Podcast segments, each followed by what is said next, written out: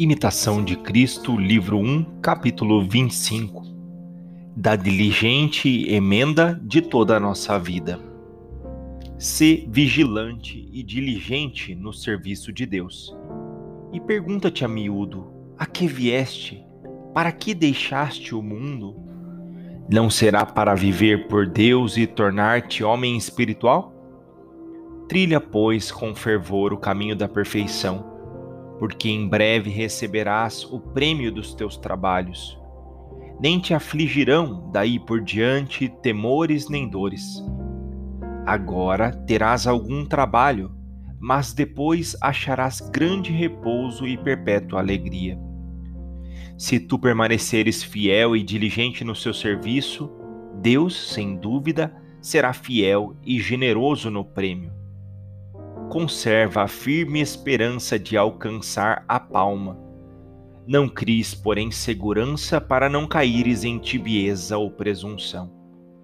Certo homem que vacilava muitas vezes, ansioso entre o temor e a esperança, estando um dia acabrunhado pela tristeza, entrou numa igreja e, diante de um altar, prostrado em oração, dizia consigo mesmo: Ó, oh, se eu soubesse que havia de perseverar. E logo ouviu em si a divina resposta: Se tal soubesses, que farias? Faze já o que então fizeras e estarás bem seguro. Consolado imediatamente e confortado, abandonou-se à divina vontade e cessou a ansiosa perplexidade. Desistiu da curiosa indagação acerca do seu futuro aplicando-se antes em conhecer qual fosse a vontade e o perfeito agrado de Deus para começar e acabar qualquer boa obra. Espera no Senhor e faz boas obras, diz o profeta. Habita na terra e serás apacentado em suas riquezas. Salmos 36, 3.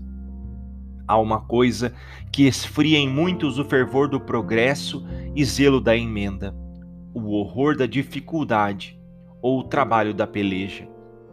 Certo é que, mais que os outros, aproveitam nas virtudes aqueles que com maior empenho se esmeram em vencer a si mesmos naquilo que lhes é mais penoso e contrariam mais suas inclinações. Porque tanto mais aproveita o homem e mais copiosa graça merece, quanto mais se vence a si mesmo e se mortifica no espírito. Não custa igualmente a todos vencer-se e mortificar-se? Todavia, o homem diligente e porfioso fará mais progressos, ainda que seja combatido por muitas paixões. Que outro de melhor índole, porém menos fervoroso em adquirir as virtudes. Dois meios principalmente ajudam muito a nossa emenda e vêm a ser apartar-se valorosamente das coisas às quais viciosamente se inclina a natureza e porfiar em adquirir a virtude de que mais se há mister. Aplica-te também a evitar e vencer o que mais te desagrada nos outros. Procura tirar proveito de tudo. Se vês ou ouves relatar bons exemplos, anima-te logo a imitá-los. Mas, se reparares em alguma coisa repreensível, guarda-te de fazê-la, e se em igual falta caíste, procura emendar-te logo dela. Assim como tu observas os outros, também eles te observam a ti. Que alegria e gosto ver irmãos cheios de fervor e piedade, bem acostumados e morigerados.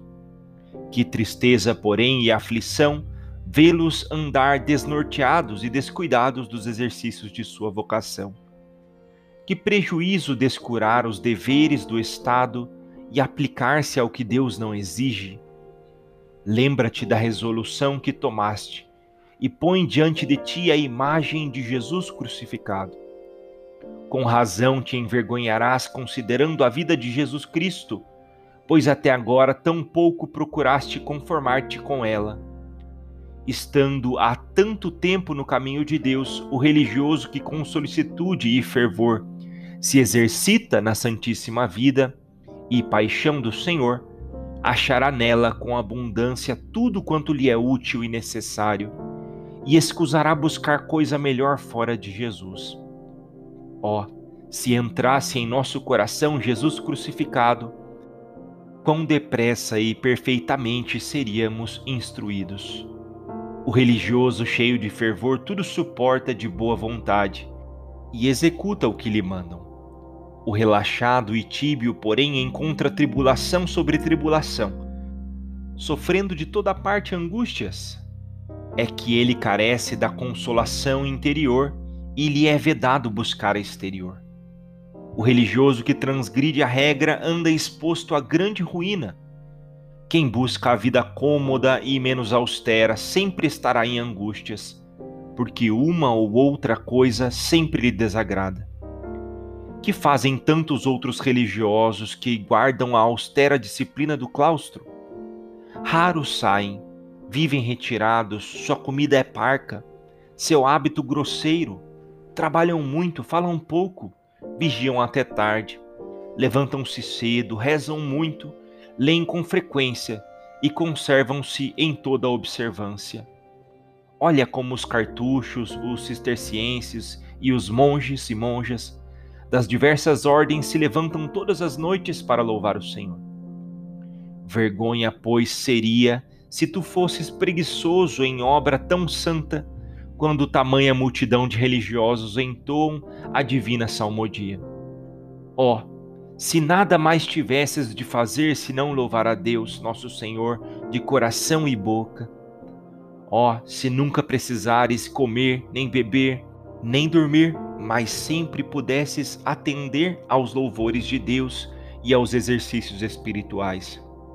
Então serias muito mais ditoso do que agora sujeito a tantas exigências do corpo.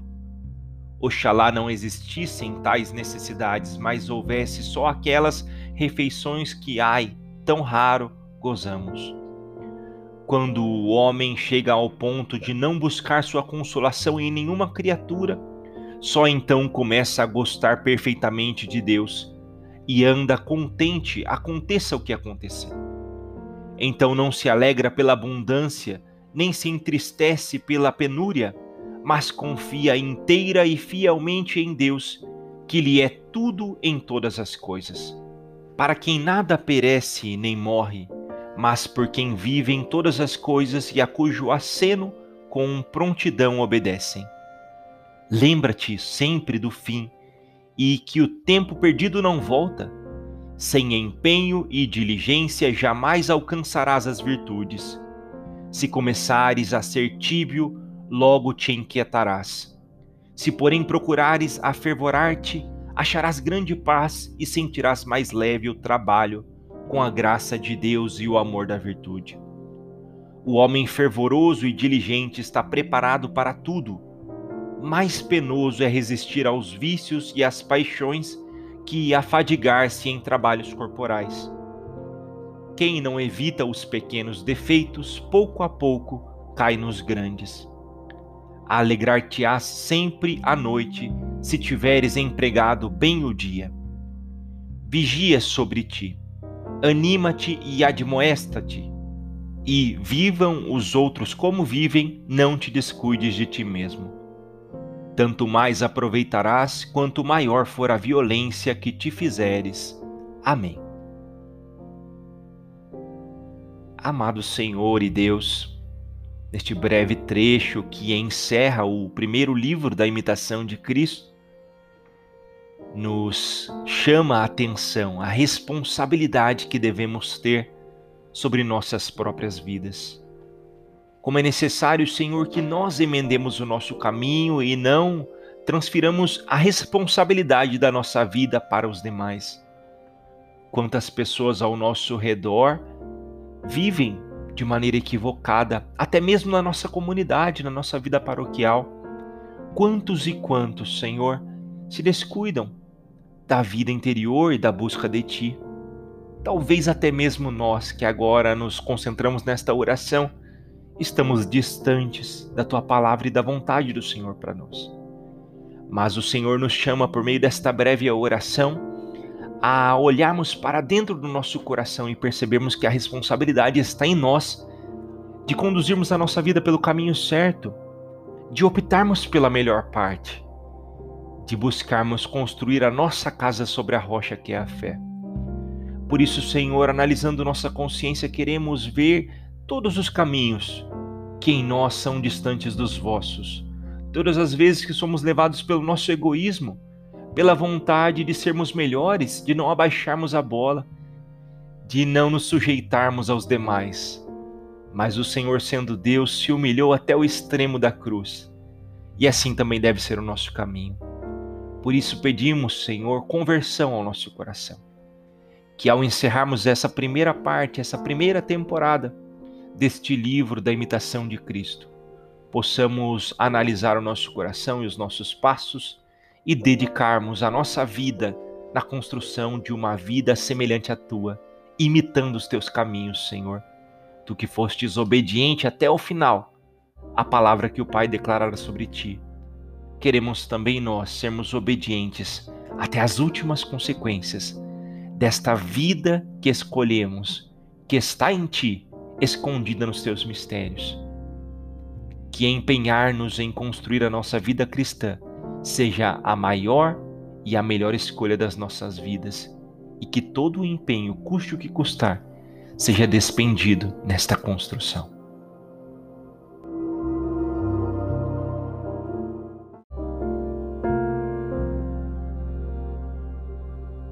Pai nosso que estais nos céus, santificado seja o vosso nome.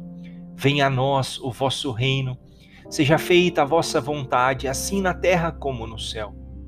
O pão nosso de cada dia nos dai hoje. Perdoai as nossas ofensas, assim como nós perdoamos a quem nos tenha ofendido. E não nos deixeis cair em tentação, mas livrai-nos do mal. Amém.